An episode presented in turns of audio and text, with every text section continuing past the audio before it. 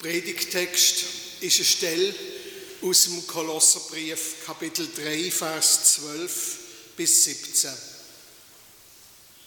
Der Apostel schrieb da, so bekleidet euch nun als von Gott auserwählte Heilige und Geliebte mit innigem Erbarmen, Güte, Demut, Sanftmut und Geduld. Ertragt euch gegenseitig und vergebt einander, wenn einer dem anderen etwas vorzuwerfen hat. Wie der Herr euch vergeben hat, so sollt auch ihr vergeben. Über all dem aber vergesst die Liebe nicht. Darin besteht das Band der Vollkommenheit. Und der Friede Christi regiere in euren Herzen. Zum Frieden seid ihr berufen als Glieder des einen Leibes. Und dafür sollt ihr dankbar sein. Das Wort Christi wohne mit seinem ganzen Reichtum unter euch. Lehrt und ermahnt einander in aller Weisheit.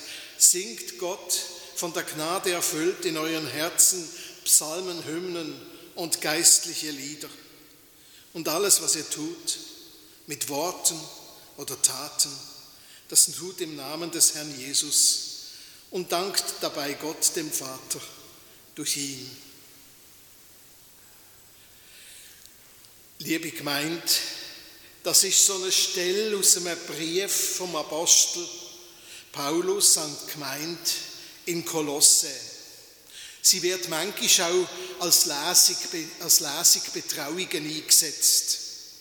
Obwohl der Brief ja an eine christliche Gemeinde in Kleinasien geschrieben worden ist und nicht etwa an ein frischbackenes Ehepaar. Aber Güte und Geduld ist offenbar in jeder Gemeinschaft wichtig, auch in der Ehe, weil es Situationen gibt oder Tage, wo man einander halt muss ein bisschen ertragen. Weil man sich halt auch einmal auf die Nerven geht. Oder weil man einen Streit manchmal nur beilegen kann, indem man sich gegenseitig vergeben Ach, ich finde so einen zünftigen Krach ab und zu eigentlich gar nicht so schlimm, soll so ein Gemütsmohren von Ehemann einmal am Stammtisch gesagt haben, nachdem andere über ihre Frauen und die fehlende Harmonie daheim geklagt haben.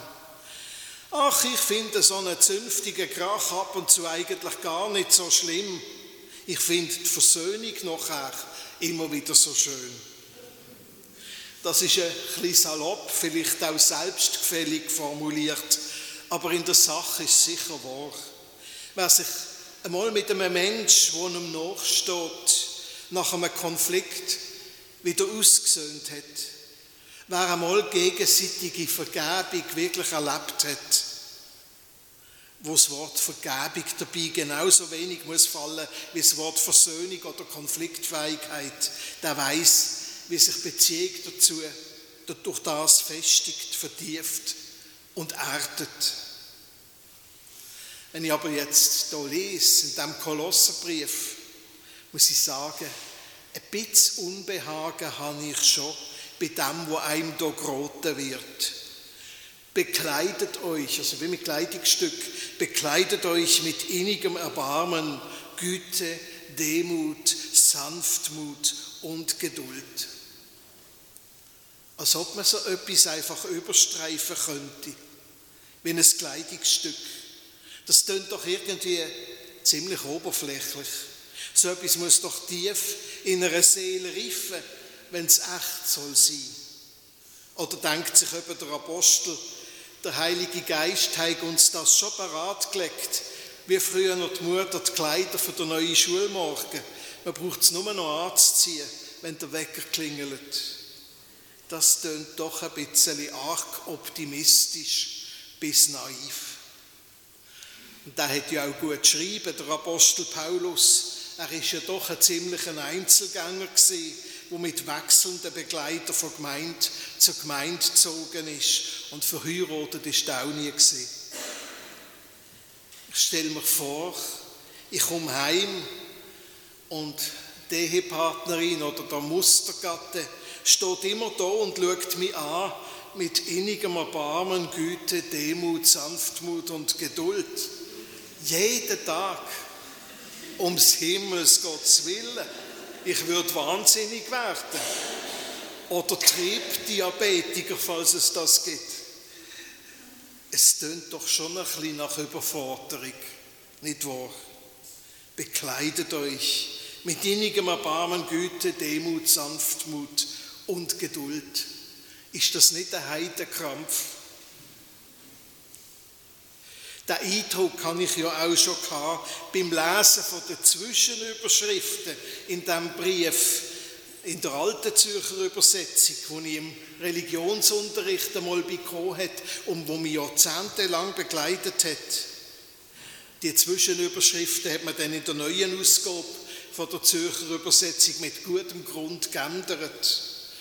Wenn man das nur schon liest, Ermahnung zur Festigkeit im Glauben, Warnung vor Irrlehren und vor falscher Frömmigkeit, Ermahnung zu himmlischem Sinn, Ermahnung als neuer Mensch zu leben, Pflichten der Glieder des Hauses gegeneinander, Ermahnung zum Gebet und zur Weisheit in Wort und Wandel.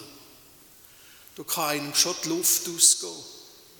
Das kann plötzlich viel zu viel sein. Könnte es sein, dass der Apostel, der gute Apostel Paulus, das selber auch gemerkt hat? Über all dem aber vergesst die Liebe nicht. So heißt es da plötzlich mit drin. Sind denn das nicht lauter Ermahnungen gesehen zum Thema, wie man christliche Liebe lebt? Wieso sollte jetzt plötzlich vorbestehen, sie zu vergessen? Ja, wisst doch, vor lauter Ermahnungen und vor lauter guten Absichten vergisst man doch leicht, dass wir mit all dem, was Gemeinschaft heißt, immer wieder am Anfang stehen. Und dass das nicht unbedingt das Schlechteste ist, was man davon zu sagen hat. Und immer wieder machen wir die Erfahrung, dass wir bei allem, was wir tun und leisten und verbocken, Menschen sind, die von Gott geliebt sind. Das sollen wir nicht vergessen. Dass seine Liebe uns verändern will, aber dass sie das tut, indem er uns durch Jesus Christus annimmt, wie wir sind. Uns und auch der Mensch neben uns. Ganz unvollkommene, fehlerhafte Menschen, die darauf angewiesen sind, dass Neuanfänge möglich sind, dass sie uns geschenkt werden und dass wir darum müssen bitten. Über all dem aber, vergesst die Liebe nicht, verkrampft euch nicht. In allem von der Liebe von Gott auszugehen, das macht großzügig und tolerant. Und das ist im Grunde genommen besser als manche Eheberatung oder manche Definition oder manches zielorientiertes Planen in einer Gemeinde. Rechthaberisch und lieblos zur Richter von der Gemeinschaft werden nur die Superformen oder die Selbstherrlichen, wo das Evangelium nicht verstanden haben und wo ihnen ihre Sicht über alles geht und über alle vor allem. Darum kommt jetzt auch noch eine Pointe. Lehrt und ermahnt einander in aller Weisheit. Das heißt, singt Gott von Gnade erfüllt in euren Herzen Psalmen, Hymnen, geistliche Lieder. Richtig ermahnen im Sinn vom Evangelium heißt also singen. Miteinander singen. Denn wie der Luther gesagt hat, die Musik ist der beste Trost für einen verstörten Menschen. Ermahnet einander, aber macht es mit Singen. Nicht singen einander an, sondern ermahnt einander mit Singen, mit der Freude am Dasein, am Miteinandersein, an dem, wo ist.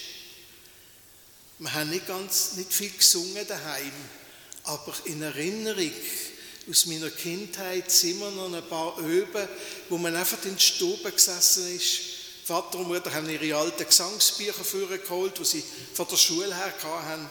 Und dann haben wir miteinander gesungen. Es ist nicht viel vorgekommen. Der Vater hat es nicht so schön können. Aber es ist vorgekommen. Und es sind die kleine Feste eigentlich. Werdet nicht verkrampfte, angestrengte Christen, sondern singet. Singet von Christus, Menschen, die von Christus angenommen sind, von Gott geliebt. Singet durch seine Liebe und durch Lebensfreude geheiligte Menschen. Solche Menschen, die singen aus lauter Dankbarkeit und manchmal sogar im Leid. Gestern habe ich mir noch überlegt, zu oben, wenn ich jetzt die Predigt noch gescheit abrunden tue. Und dann habe ich mich zum Überlegen rausgesetzt in den Garten.